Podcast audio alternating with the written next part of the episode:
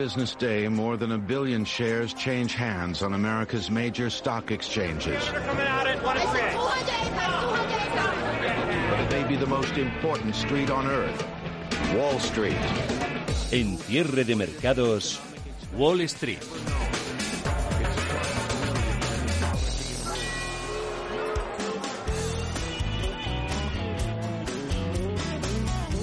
Son las 3 de la tarde, las 2 en Canarias. Muy buenas tardes a todos y bienvenidos a una nueva edición de Cierre de Mercados en Radio Intereconomía, la última de la semana que se acompaña con un rebote en las bolsas europeas que va a maquillar dentro de lo posible un balance semanal negativo y sobre todo bastante errático, puesto que las bolsas han pasado del rojo al verde y del verde al rojo casi casi a diario. Cada día nos hemos buscado un argumento para explicar la subida o la bajada de turno, pero en términos generales se puede decir que las condiciones económicas y empresariales no están nada claras y que los rebrotes de COVID-19 están poniendo en duda esa recuperación, pese a que sigue habiendo inversores que siguen apostando firmemente por una rápida recuperación porque creen que será la más intensa, pero también la más breve de la historia. Me refiero a esa recesión. El mercado americano cotiza además la última decisión de la Reserva Federal de limitar los dividendos y prohibiendo la recompra de acciones para los bancos más grandes de Wall Street. Los bancos llegan hoy con caídas en la preapertura y también el Dow Jones, el S&P 500 y el Nasdaq, que es el que está ahora mismo prácticamente en tablas. Javier García Viviani, muy buenas tardes. ¿Qué tal? Muy buenas tardes. Sí, a la baja ese futuro sobre el índice tecnológico un 0,20%, retrocede 188 puntos el futuro sobre el Dow Jones, eso equivale al 0,73, está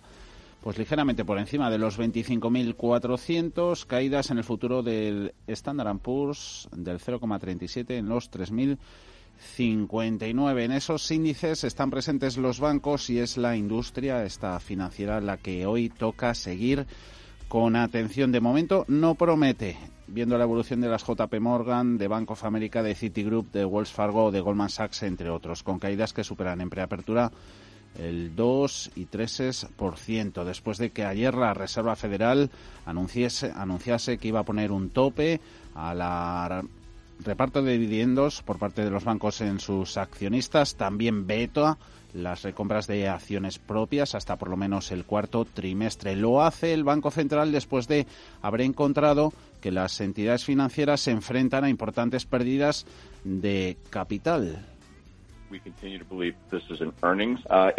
Michael Rose de Raymond James dice que esto no puede ser una sorpresa, no hay que echarse las manos a la cabeza, dice, porque en su análisis la Reserva Federal encuentre que los mayores prestamistas del país hayan luchado para modelar una caída en la crisis sin precedentes y los consiguientes programas de rescate a los que han participado y todo eso se ha sumado a la incertidumbre ya sin precedentes sobre cómo se van a comportar las entidades financieras y la economía en general en los próximos meses.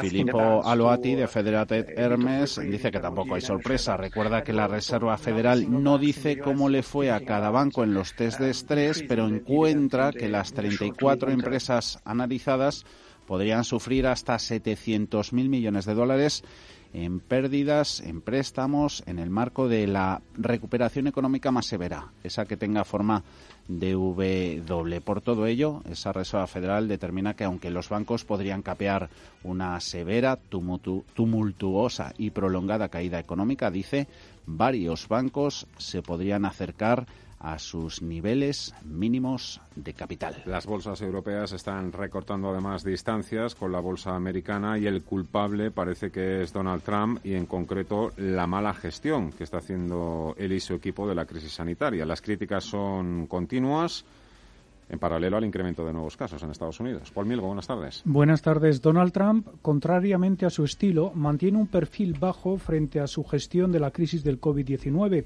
el número de nuevos casos se ha disparado ayer a más de 37.000, el más elevado de todos. Los gobernadores de Texas, Carolina del Norte, Luisiana, Kansas están deteniendo los planes de reapertura y se mantienen en punto muerto. El lado positivo es que las muertes no están aumentando a la misma velocidad, posiblemente debido a que el sector de población más vulnerable está siendo más cauteloso. Desde la administración Trump insisten en que no se repetirán los bloqueos que han devastado a la economía en marzo. Trump dice que la pandemia se podía haber detenido en eh, China. El presidente ha prestado poca atención al resurgimiento de los casos de coronavirus en Estados Unidos. De momento no ha anunciado nuevas medidas para frenar el brote. Mantiene su agenda de reuniones y viajes a medida que los hospitales se llenan de pacientes enfermos. Trump no ha pedido a los estadounidenses que cambien sus rutinas.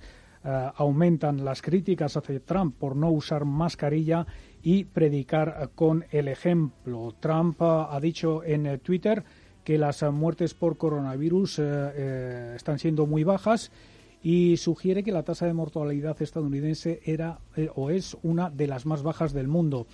Pero el ataque implacable del coronavirus podría evitar el tipo de recuperación económica que ha estado prometiendo Trump para finales de año y esto podría dañar aún más su posición en las encuestas frente a su rival demócrata Joe Biden.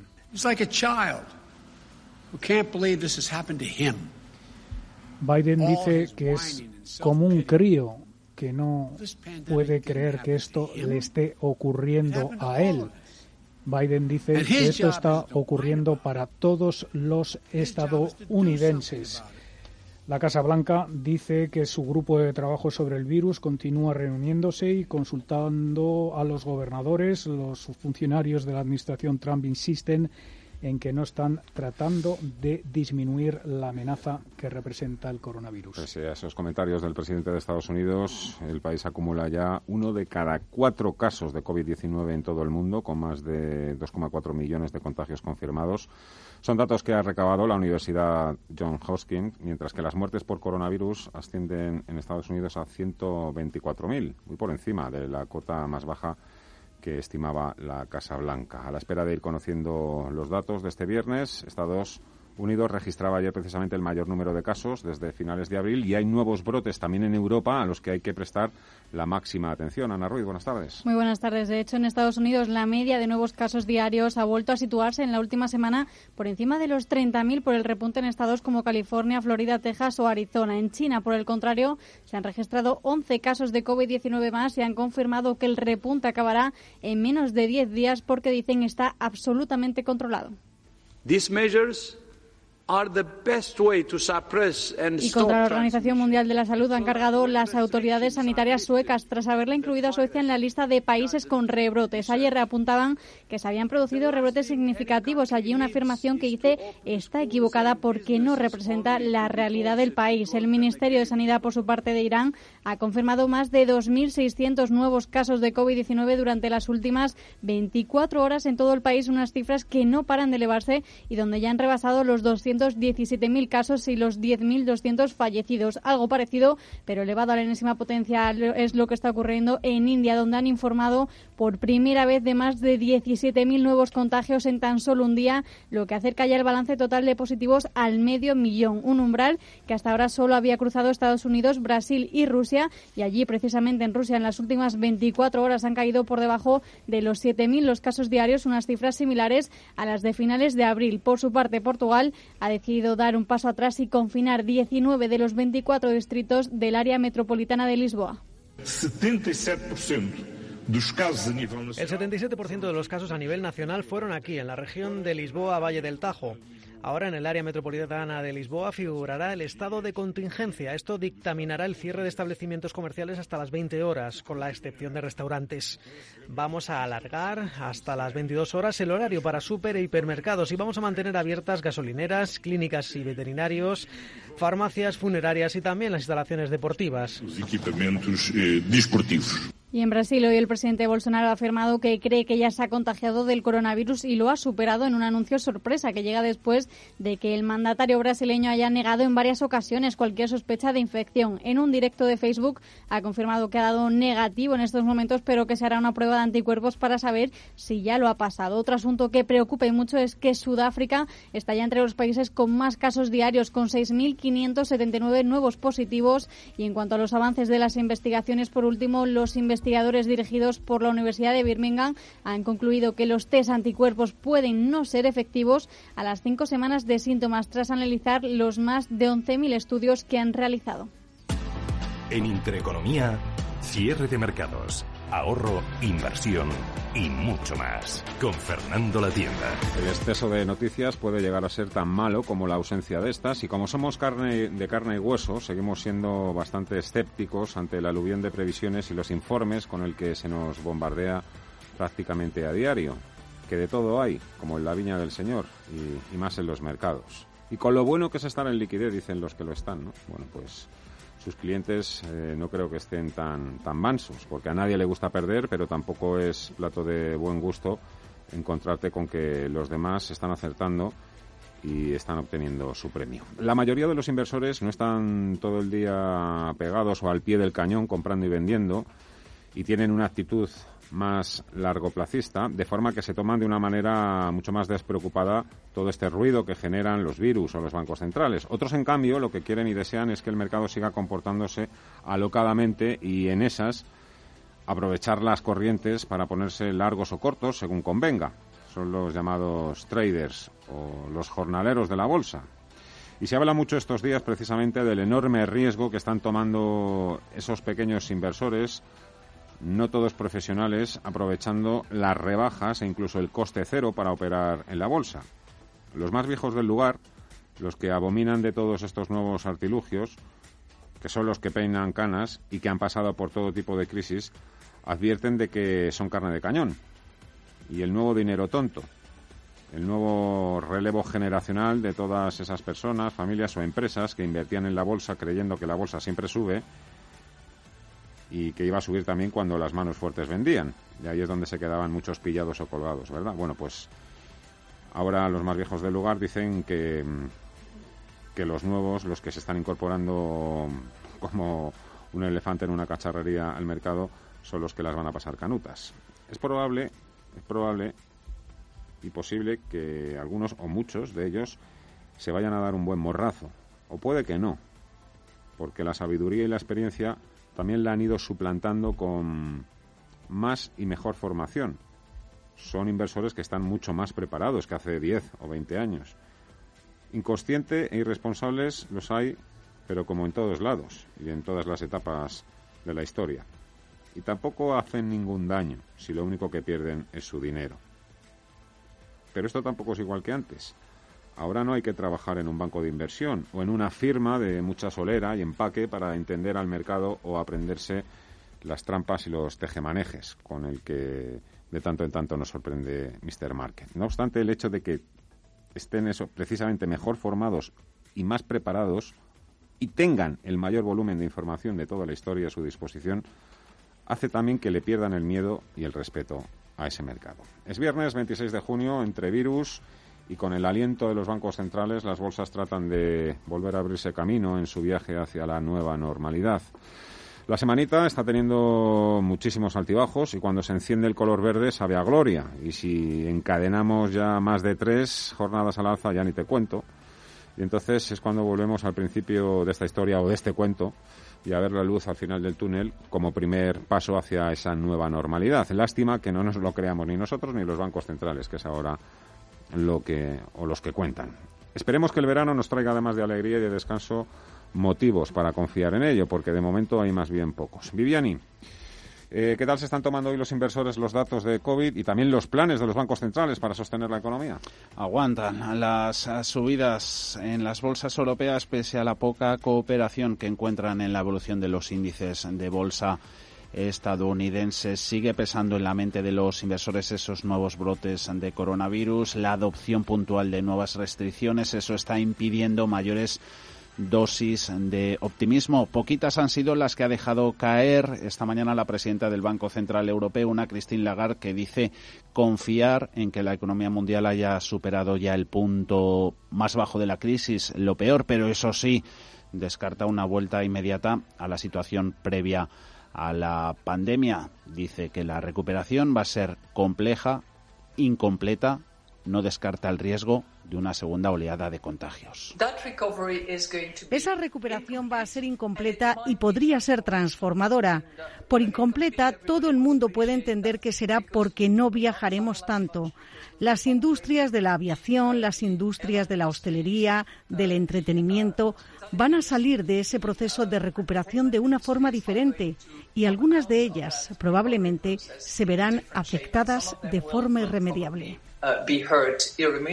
JP Morgan en su informe de hoy de estrategia echa un capote a la economía de la zona del euro. Dice que esperan una recuperación más completa en el área de la moneda única que en la economía de Estados Unidos para el próximo año. Dice JP Morgan que hay una serie de factores que contribuyen a esos resultados de recuperación previstos, pero insiste, asegura que la respuesta de la política de los estados a la pandemia es una diferencia importante. Se lee entre líneas, por tanto, que Europa mm. ahí, en el gasto, en política fiscal, está ganando a Estados Unidos, que la cantidad no es lo importante. En los mercados, con un IBEX 35, de terminar en los niveles actuales, de cerrar en los puntos en los que está ahora, 7.290, de despedir así el viernes. Cerraría la semana con un balance negativo del 1,6%. Hoy una sesión un poco más tranquila en renta variable, a la baja rendimientos en bonos.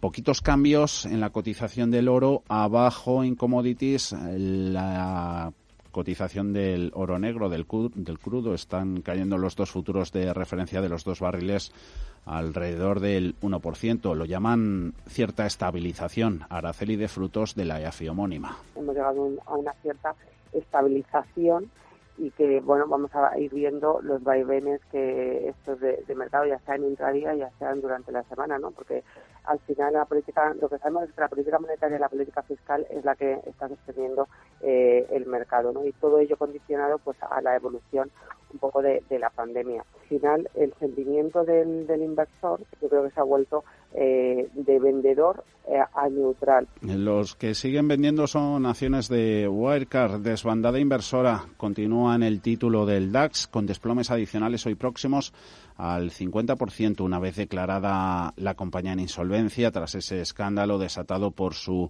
agujero contable de 1.900 millones de euros. La marca Alemania en peligro. Jesús Sánchez Quiñones, director general de Renta 4 Banco. Lo que se conoce al día de hoy pues, es un fraude, como ha habido otros eh, en el pasado. Hay que recordar incluso el caso de Enron eh, en Estados Unidos, Parmalat eh, en Italia. Es muy sorprendente que una entidad regulada como esta haya podido tener este fraude de muchos años, porque no se ha producido en un solo año y desde luego que no ayuda en absoluto para la confianza de los inversores. Yo creo que todavía estamos en el inicio de, este tema y vamos a seguir conociendo información, pero desde luego que no es positivo para la confianza de los inversores.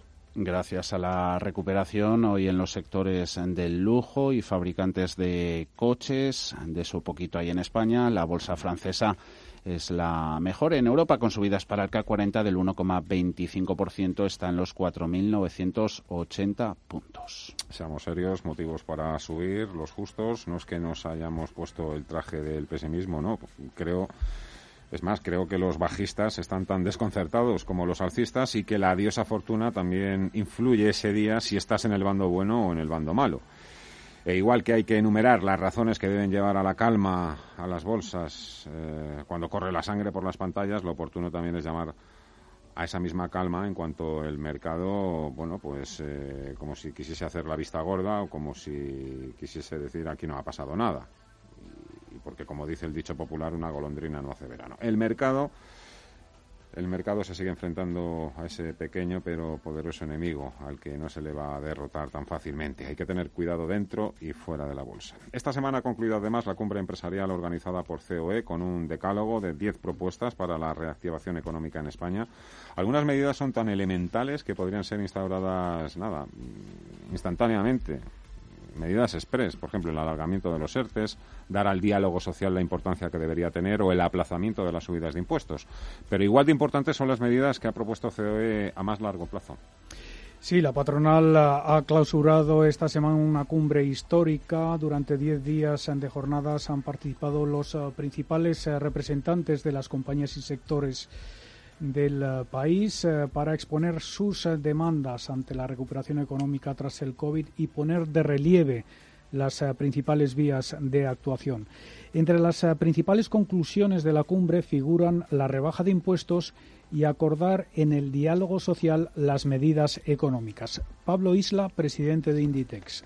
Hay que disponer del gasto público necesario en el corto plazo para salir de la crisis y volver a una senda de estabilidad fiscal a medio y largo plazo. Para ello, hay que promover el crecimiento económico y evitar subidas impositivas en momentos de crisis económica. Otros países europeos están aplicando rebajas de impuestos para salir de la crisis. Visión a medio y largo plazo, seguridad jurídica, consenso y diálogo social, marco regulatorio más flexible, colaboración público-privada, reindustrialización, innovación y digitalización, estabilidad presupuestaria e igualdad de oportunidades son las principales conclusiones de la cumbre de la COE.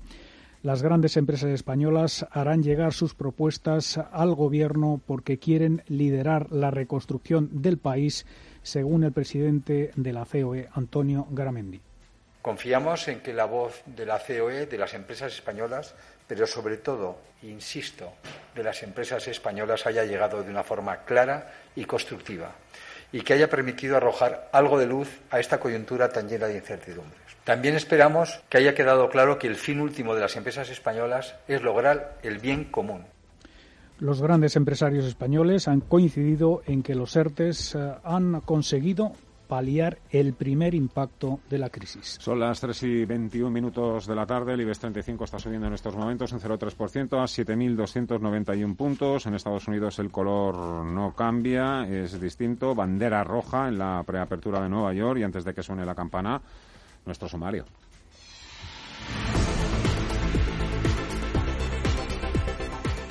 El Gobierno sostiene que la regulación del teletrabajo se hará con consenso en el marco del diálogo social. La portavoz y ministra de Hacienda, María Jesús Montero, afirma que de momento solo hay borradores. Eh, se tendrá que producir una regulación de una nueva realidad que ha venido para quedarse. Eh, se pueda eh, plantear en términos de derecho de las personas, en términos de derecho de las empresas, en definitiva, de regulación de esa situación para que no se provoque, por una parte, una explotación de esas personas fuera de horario laboral o que tengan una mayor eh, dedicación a la tarea laboral sin que esté remunerada y, por otra parte, para que eh, las personas que se mantengan ahí, en esa situación de teletrabajo, tengan compromisos y obligaciones exigibles. Se especula eh, con que el Gobierno quiere que las empresas paguen los gastos que ocasione el trabajo a distancia según ese anteproyecto eh, en el que está trabajando. Por su parte, el presidente de la COE, Antonio Garamendi, critica que el Gobierno quiera legislar rápidamente sobre este tema y avisa de que las empresas podrían empezar a contratar fuera de España. UGT, por su parte, ha reclamado la regulación del teletrabajo como una necesidad objetiva. Reunión extraordinaria del Consejo de Ministros este viernes para aprobar dos acuerdos alcanzados ayer in extremis entre el Gobierno, los agentes sociales y también las organizaciones de autónomos y que forman parte del paquete de medidas para la recuperación económica tras la pandemia. Lo que hoy se ha aprobado es la prórroga hasta el 30 de septiembre de los expedientes de regulación temporal de empleo asociados al COVID y de la prestación extraordinaria para autónomos cuya actividad se haya visto mermada con la crisis. María Jesús Montero, ministra portavoz cuando levantamos la mirada más allá de los intereses particulares legítimos que cada uno defiende, cuando se observa el conjunto de la sociedad con generosidad, se consiguen resultados óptimos, beneficiosos para todas las partes, es decir, para el interés general, para el conjunto de la sociedad. La también titular de Hacienda ha subrayado que los acuerdos alcanzados ayer, también el decreto ley de nueva normalidad, demuestran que se puede encontrar consenso y dice que es lo que la ciudadanía demanda. Mensaje de María Jesús Montero al Partido Popular. Confiamos en que este cambio de postura sea fruto de la reflexión y no se haya producido por un puro interés electoral. Ojalá esta nueva normalidad que se votó en el día de ayer también sea el inicio de una nueva actitud del principal partido de la oposición. Prórrogas fruto de las negociaciones que ha mantenido el Gobierno, en el primer caso con los sindicatos y la patronal y en el segundo con las organizaciones de autónomos. Con una incertidumbre máxima debido al coronavirus, el ahorro en España no para de crecer. Hoy los datos aportados por el Banco de España destacaban una subida en el ahorro de las familias de un 7,2% interanual en mayo y en los depósitos de las empresas un aumento del casi 13,9% con respecto al mismo mes de 2019. El economista Rafael Pampillón achaca este ahorro a un motivo precaución. Eso quiere decir que lo que no se consume se ahorra y que ese ahorro proviene en buena medida por un motivo de precaución. Tengamos en cuenta que en este momento hay casi 9 millones de personas que están en ERTE, están parados o que han cerrado su propia empresa porque eran autónomos. Estamos hablando, por tanto, de que ese aumento del desempleo hace que la gente consuma menos y ahorre más. También la caída de la masa salarial hace que la gente esté más inquieta. La incertidumbre sobre el futuro todavía es muy grande. Y ante la incertidumbre, la gente prefiere ahorrar por lo que pueda venir, por lo que pueda pasar. Pero ¿qué vamos a hacer con todo ese ahorro? De ello dependerá la recuperación. Los economistas coinciden en que lo esencial para fomentar el consumo es dar estabilidad para que las personas se sientan seguras para gastar su dinero. Y algo en lo que se fijan los inversores es en las recomendaciones de compra y en los potenciales que les dan desde las casas de análisis a los diferentes valores. En el caso del IBEX 35, CIA Automotive, Acerinox, Merlin Properties, ACS, Repsol e Indra son las compañías con más respaldo de los analistas. Cuentan todas ellas con más del 70% de recomendaciones de compra y un potencial alcista de entre el 30 y el 40% en muchos casos. Rafael Ojeda, de Fortis Funds.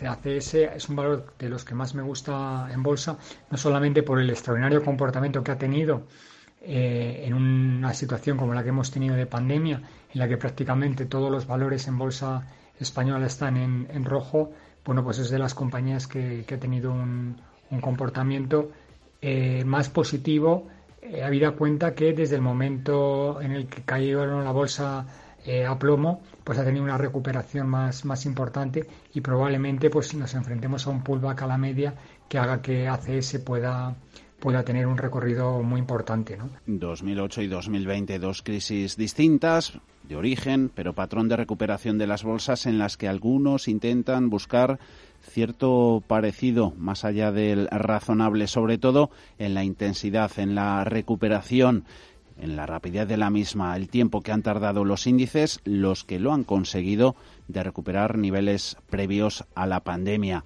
Hay diferencias son las dominantes, sobre todo la desconexión, descorrelación, la mayor brecha entre precios y beneficios de las empresas en la historia de los mercados están las valoraciones en la actualidad, desde luego que mucho más exigentes, pero hay más. Pedro del Pozo es director de inversiones en la mutualidad de la abogacía son, son bastante, bastante tenues y para bien en este caso. Es decir, eh, hemos aprendido la lección en buena medida del año 2008, sobre todo en términos de liquidez, en términos de una rápida actuación institucional, tanto de los bancos centrales como de los gobiernos la política de los bancos centrales, la liquidez que hay hoy en día, desde luego que difiere mucho de la que había en 2019. Hay más diferencias, sobre todo en los comportamientos que han tenido los inversores minoristas frente a los grandes gestores. Aseguran que el rally de 2020 ha sido aprovechado más por los pequeños que por los grandes profesionales.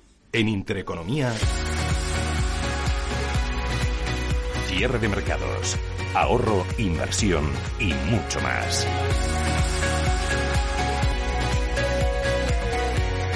Cierre de mercados con Fernando La Tienda.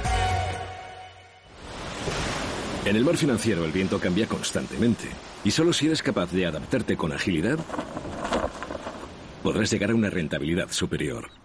Fondos de inversión Dunas Capital, la gama de fondos flexible que obtiene rentabilidad donde otros no llegan. Contrátalos ya en dunascapital.com. Cuando en los mercados todo es... Parece que cualquier broker es bueno. Pero cuando los mercados son...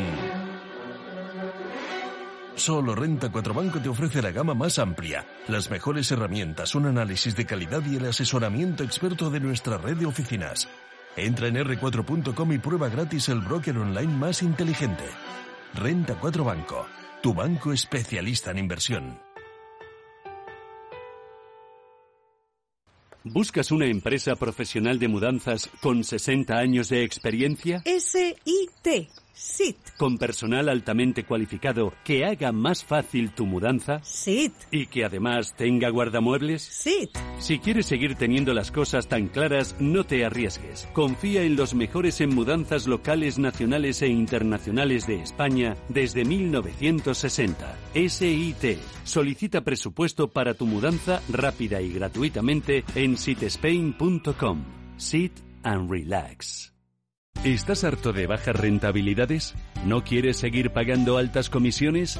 Traspasa tus fondos de inversión a Finicens y podrás obtener una mayor rentabilidad. Más información en el 910-483-004 y en finicens.com. Finicens, especialistas en inversión pasiva. Oye, busca el 10. ¿Por qué? Porque te lo mereces. Cryptoro Multi-Exchange es la plataforma que centraliza todas tus cuentas de criptos bajo una única interfaz. Te permite hacer un trading fácil con trailing stop y realizar arbitraje de forma segura entre todas tus cuentas. Sin comisiones, sin custodia, tus fondos siempre en tus cuentas. Olvídate de complicaciones con Cryptoro Multi-Exchange. Cryptoro.com. FinTech for a new era.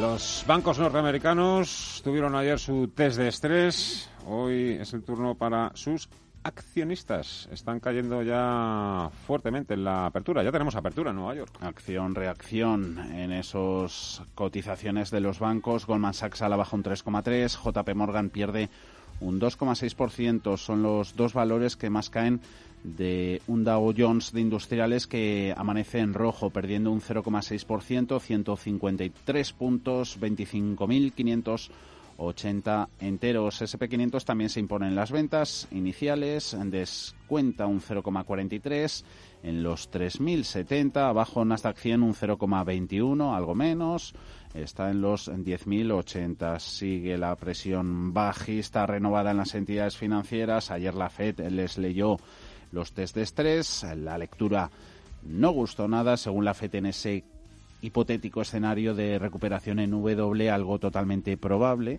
Los bancos perderían mucho dinero y por ello, según la FED, pues es necesario que estos limiten el reparto de dividendos entre sus accionistas y además dejen de efectuar recompras de acciones propias. Todo ello, al menos durante el tercer trimestre. Cayeron en, fuera de horas, en preapertura y ahora no hacen otra cosa que extender en el contado las pérdidas, esos números rojos. Nos vamos a fijar también en la evolución de Nike, que es el tercer valor que más pierde en el Dow. Se deja el fabricante de material deportivo un 3,28%, está en los 98 euros, eh, presentó resultados ayer al cierre que quedaron débiles en cuanto a facturación y en cuanto a ganancias. Además, no dibujé, no dibujó eh, al detalle lo que espera para los próximos meses y eso es algo que echa de menos en el mercado, una falta más de orientación, pero claro, insisten los expertos en que a estas alturas es difícil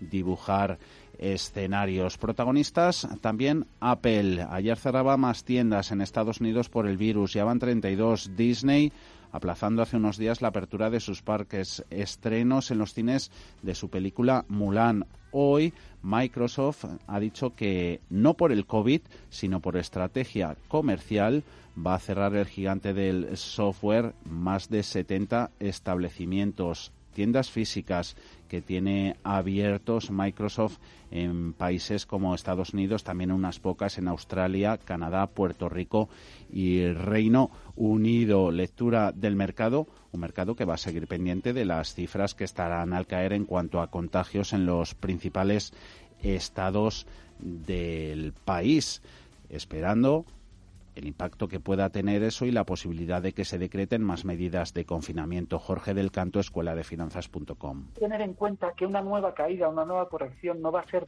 tan indiscriminada como fue la de marzo.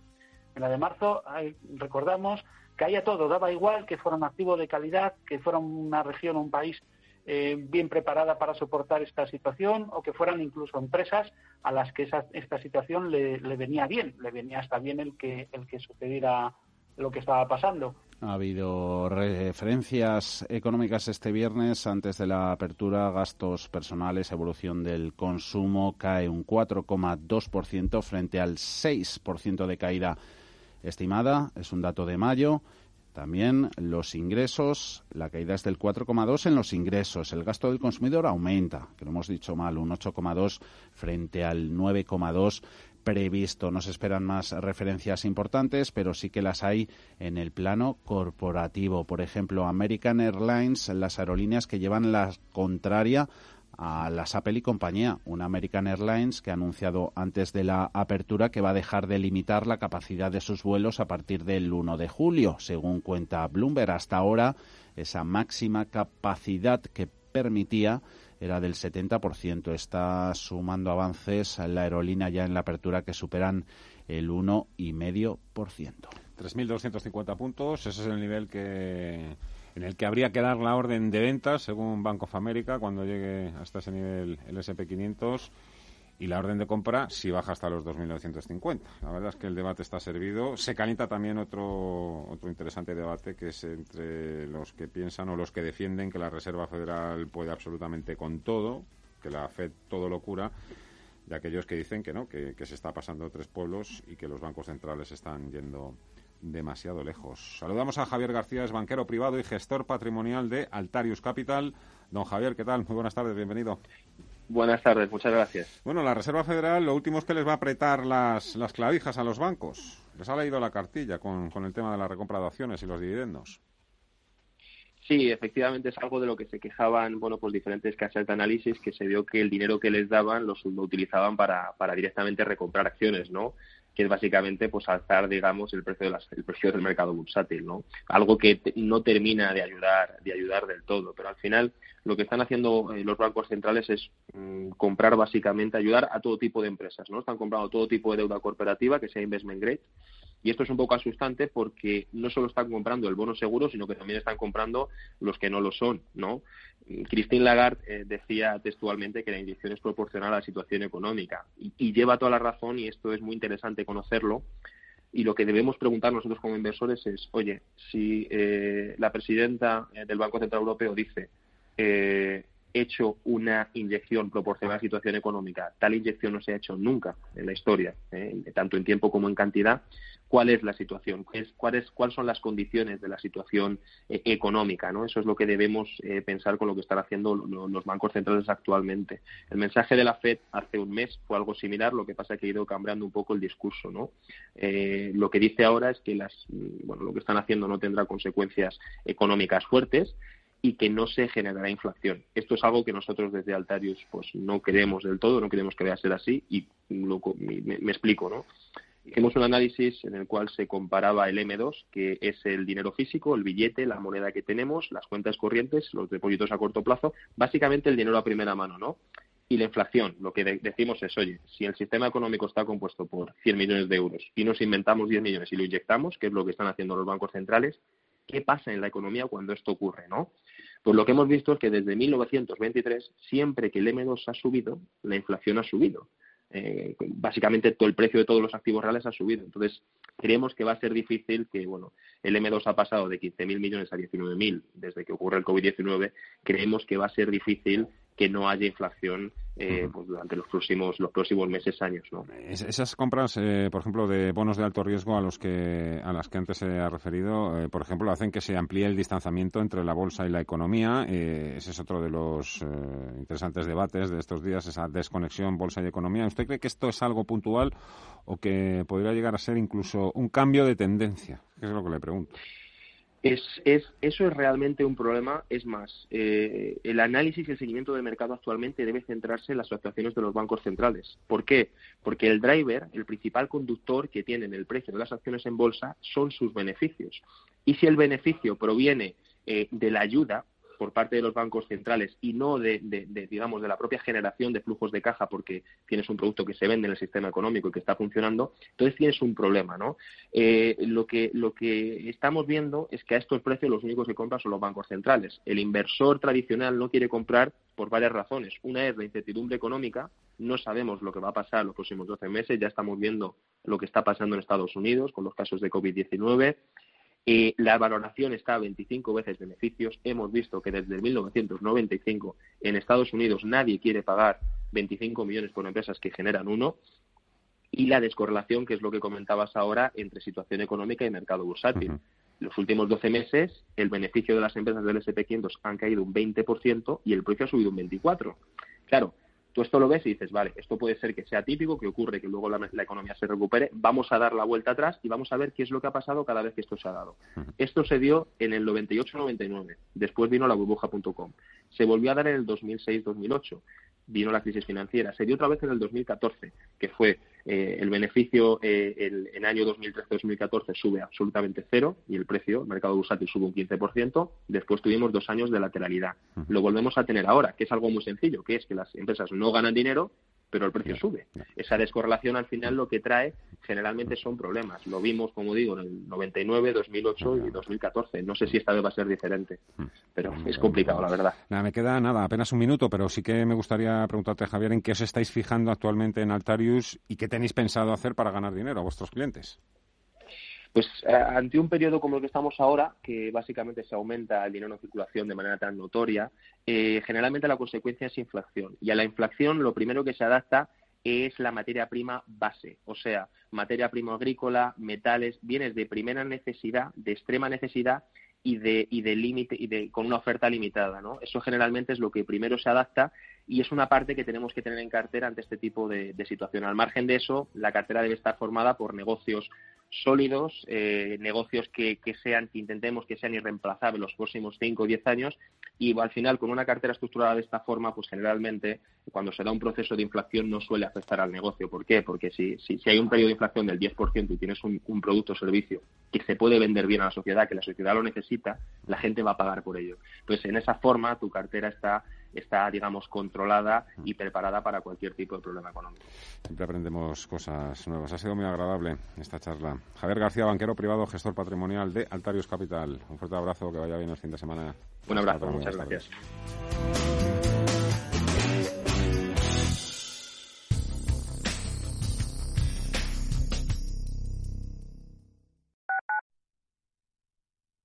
En Murprotec ponemos todo de nuestra parte para ayudar a que todos los hogares y empresas estén libres de humedades. Por eso destinamos un millón y medio de euros en ayudas directas para proteger su salud. Infórmate de nuestro bono de protección social para familias y empresas. Llámanos al 930 1130 o accede a murprotec.es. Descubre una mejor forma de invertir con Finanbest, agencia de valores. 50.000 fondos seleccionados para ti, monitorizados día y noche, con menos costes y más rentabilidad en asociación con el mayor banco de Europa. Entra ya en finanbest.com y gestiona tus ahorros en un solo clic.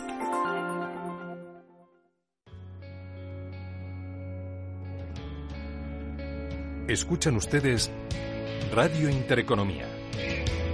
Información financiera en tiempo real. ¿Quieres saber cuánto vale una vivienda? Ad Valor, sociedad de tasación homologada por el Banco de España, valora todo tipo de activos inmobiliarios, obras de arte, empresas, para asesoramientos, hipotecas. Nuestra red nacional de expertos realizará una tasación profesional, rápida y eficaz. 986 95 95 advalor.com. Porque te valoramos. ¿Eres del Atleti? Esta es tu forma de vida hecha radio. Atlético Play. Actualidad, debate, información postpartido y noticias exclusivas. Si eres colchonero, tienes una cita con Atlético Play todos los domingos a las 11 de la noche en Radio Intereconomía. Dirige y presenta Luis Momblona. Atlético Play.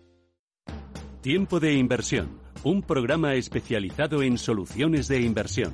De lunes a viernes a las 7 de la tarde en Radio Intereconomía es Tiempo de Inversión con Manuel Tortajada.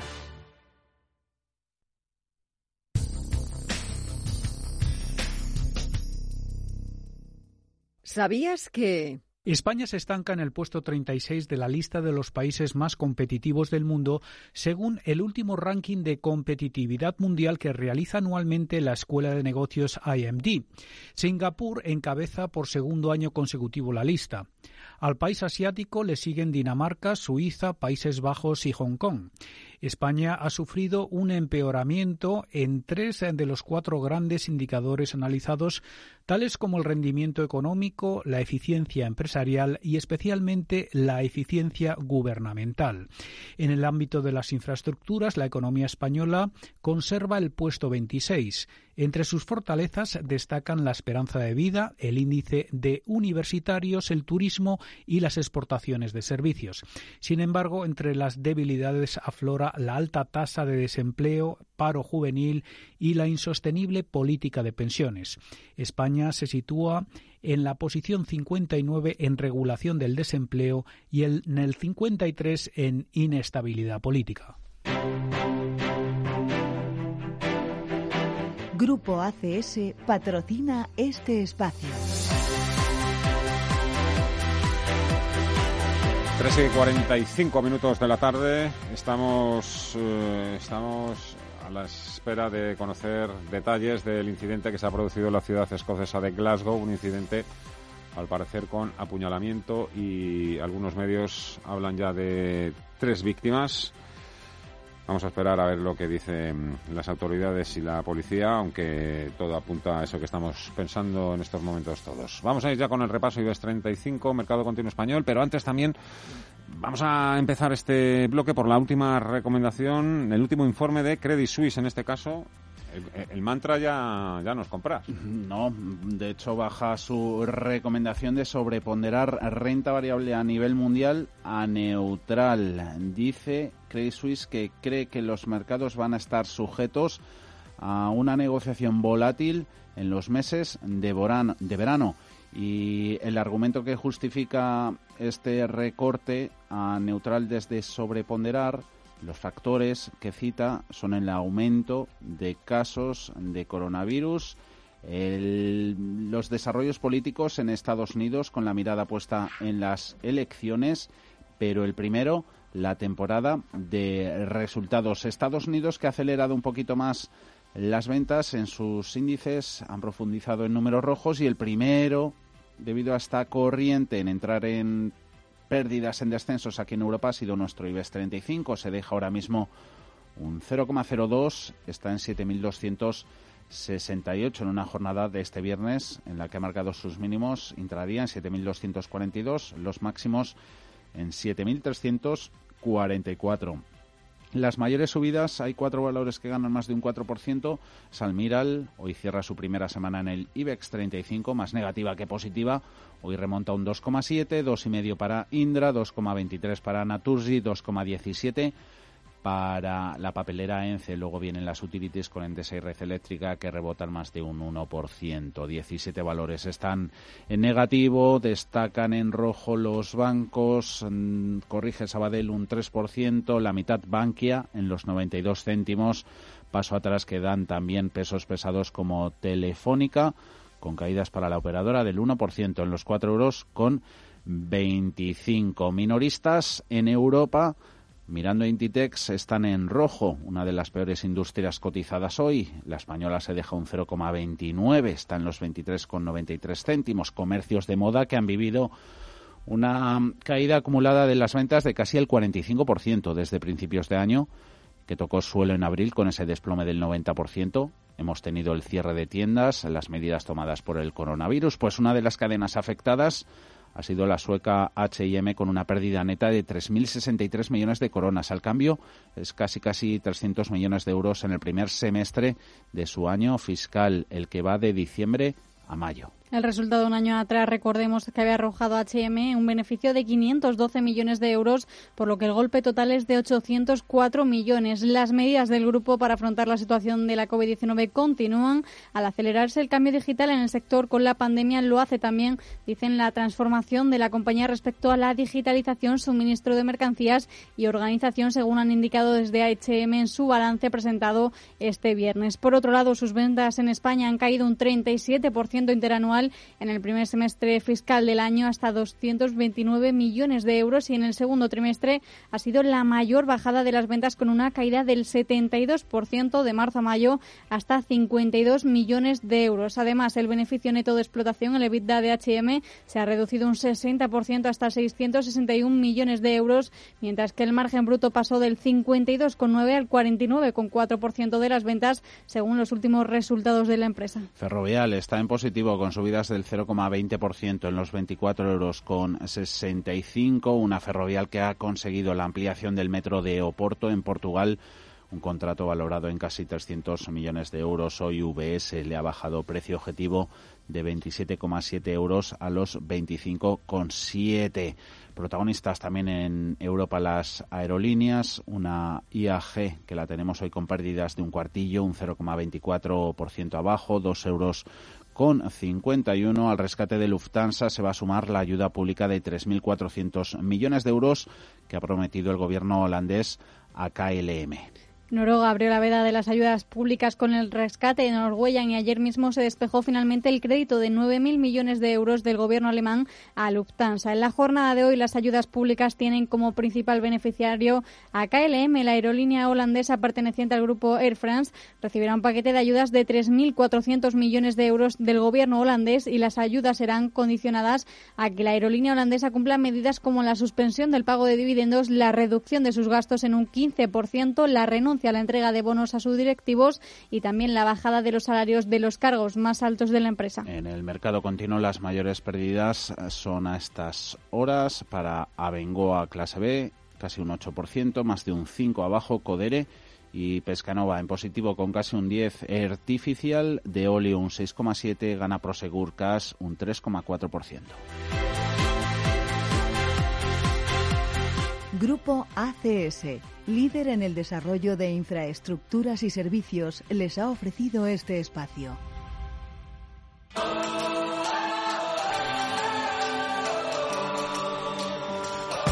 En Radio Intereconomía, cierre de mercados, ahorro, inversión y mucho más.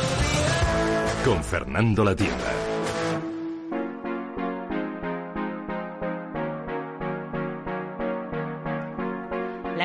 Contratación de verano va a ser diferente a lo habitual como consecuencia de la crisis del coronavirus. Muchos sectores están ahora reactivándose y otros directamente continúan en periodo de hibernación. De hecho, muchas empresas van a seguir en situación de ERTE más allá del estado de alarma esta crisis frente a la del 2007-2009 es verdad que la diferencia está en que no es una crisis financiera, es una crisis pues, derivada de una pandemia y de un confinamiento. En cuanto el confinamiento eh, ha cesado, yo creo que se empieza a notar mucho la actividad, ¿no? Y además sectores que nos preocupaban que se quedaran estancados, como el sector del turístico y la hostelería y los que vienen detrás, porque al final el sector aeroportuario, el sector servicio con carácter general, la logística, el transporte, distribución, retail, comercio, son sectores importantísimos en nuestra economía. Quien habla es Javier Blasco, director de ADECO Group Institute. La empresa de trabajo temporal acaba de publicar un informe que concluye que lo que este año va a ser, como siempre, es que los protagonistas de la contratación durante los meses de verano van a ser los sectores del turismo y la hostelería, los que ahora se empiezan a reactivar con más fuerza y van a ser protagonistas del empuje de la economía y del crecimiento. A nivel nacional, la contratación se calcula que va a crecer un 19,3% respecto a los meses del confinamiento, según este estudio de ADECO que hemos tenido una media durante el último periodo relativamente baja de contratos, rápidamente por la, por la pandemia, y que vamos a asistir a un crecimiento como se anticipaba, ¿no? que básicamente va a estar casi rondando los 800.000 contratos entre el periodo de julio a septiembre. ¿no? Y esto supone, lógicamente, eh, una señal clara de que haya una reactivación, ¿no? que no solamente se da en comunidades como Cataluña, Andalucía o Madrid o Valencia, sino que prácticamente la generalidad de comunidades, ¿no? Y que parece que hay cierto tirón ya del sector turístico, de la hostelería y de resto de sectores. El estudio de ADECO determina que la demanda de empleo de los próximos meses estará ligada a la estacionalidad del turismo, esta vez un turismo impulsado más que por los visitantes extranjeros, por aquellos españoles que van a pasar sus vacaciones dentro de España sector servicio ocupa el 70%, el turismo una parte importante de este sector servicios. Al final somos el segundo destino turístico mundial y eh, ya es verdad que este año, lógicamente, el turismo extranjero no va a ser el de otros años, pero el turismo nacional parece que ya ha ido ocupando una parte del lugar y esperemos recuperar parte, evidentemente no todo, de lo, de lo previsto inicialmente. Y bueno, efectivamente, es un sector que, que, que nos va a ayudar en la recuperación. Aunque de forma indudable este sector se sigue llevando el liderazgo, también es importante mirar a los nuevos perfiles de contratación surgidos tras la crisis del coronavirus, muy vinculados al sector sanitario y al de la limpieza. Sí, hay una, digamos, una contratación recurrente que, tiene pinta que se va a prolongar en el tiempo, porque más allá de los perfiles propios, ¿no? De la hostelería, del turismo, de camareros, cocineros, ayudantes de cocina, etcétera, la verdad que nuevas profesiones, es decir, personas que se dedican sobre todo, eh, derivado de la crisis sanitaria, a labores de desinfección, de ropa, de espacios, auxiliares de playa, controladores de temperatura, de espacios, eh, personas que rastrean virus, ¿no? Básicamente sectores como el sanitario, desinfectación y sectores como la limpieza van a ser, salir muy reforzados de esta pandemia. Thank you. Las comunidades que más empleo generarán esta temporada de verano, según ADECO, son Cataluña, Madrid y Andalucía. En Barcelona, Tarragona y Girona se producirán más de 125.000 nuevos contratos, lo que supone un incremento del 22% respecto al trimestre anterior. Si miramos a las provincias andaluzas, se habla de 102.000 contratos nuevos y ADECO sitúa en un aumento del 20% las contrataciones con respecto al estado de alarma y la Comunidad de Madrid registra registrará, según el informe, algo más de 100.000 contratos. Esta cifra supone para Madrid un incremento del 15% en relación a hace tres meses. La región de Murcia y la comunidad valenciana son otros ejemplos de crecimiento según ADECO. En el primer caso, la previsión de nuevos contratos es de 89.000 más y supone un 23,6% de incremento. Y la región de Murcia suben 73.800 nuevos puestos de trabajo. Murcia incrementa su personal en un 21%. Todas las regiones verán en cualquier caso una notable mejoría de sus contrataciones respecto a la pandemia, aunque desde ADECO apelan al realismo. Esos 800.000 nuevos contratos que prevén no tienen que ver con los del verano pasado, donde la compañía estimó una creación de empleo de 1.400.000 puestos de trabajo. Sus previsiones crecieron entonces un 7% con respecto al verano de 2018.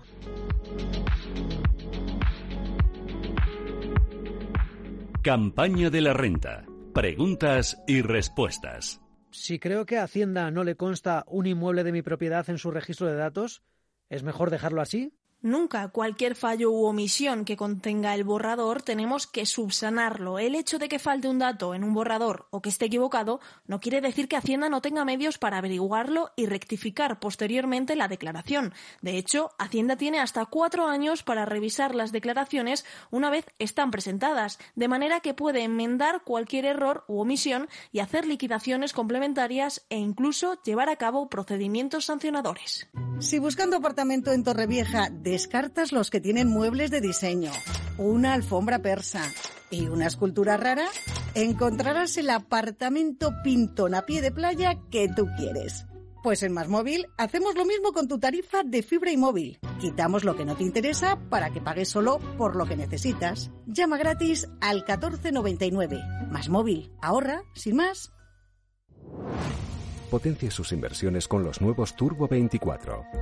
El primer turbo cotizado 24 horas de lunes a viernes creado por IG. Elija su apalancamiento, gestione su riesgo y opere sin comisiones. Todo en las premiadas apps y plataforma de IG. Opere Turbo 24 con IG, un proveedor líder del trading online. Busque IG Turbo 24 para saber más. Los Turbo Warrants son instrumentos financieros complejos y su capital está en riesgo. Puede sufrir pérdidas rápidamente. Anchoas Codesa, calidad, artesanía y dedicación definen nuestra serie limitada, elaborada con la mejor pesca del Cantábrico y hecha 100% en Cantabria. Garantizado. Visita nuestra tienda online en www.codesa.es. Anchoas Codesa, de la mar a la buena mesa. ¿No sabe dónde invertir sus ahorros? ¿Duda de si es un buen momento para entrar en los mercados? ¿O tal vez sea el momento de recoger beneficios? En Arquia Profim Banca Privada somos especialistas en inversión y asesoramos a nuestros clientes para ayudarles a alcanzar sus metas financieras. Nuestra prioridad son sus intereses, porque nuestro mejor activo es la confianza de nuestros clientes. Arquia Profim Banca Privada. El COVID-19 ha supuesto un impulso definitivo a los criptoactivos. Ahora, en la nueva normalidad, ¿qué potencial tienen? Se lo contamos el próximo lunes en un especial en Capital Intereconomía. Especial Criptoactivos, con el patrocinio de Criptoro, Together y Eurocoin Pay, en Capital Intereconomía. Con Susana Criado. Los mejores expertos. La más completa información financiera. Los datos de la jornada. El espacio de bolsa al momento. Cierre de mercados.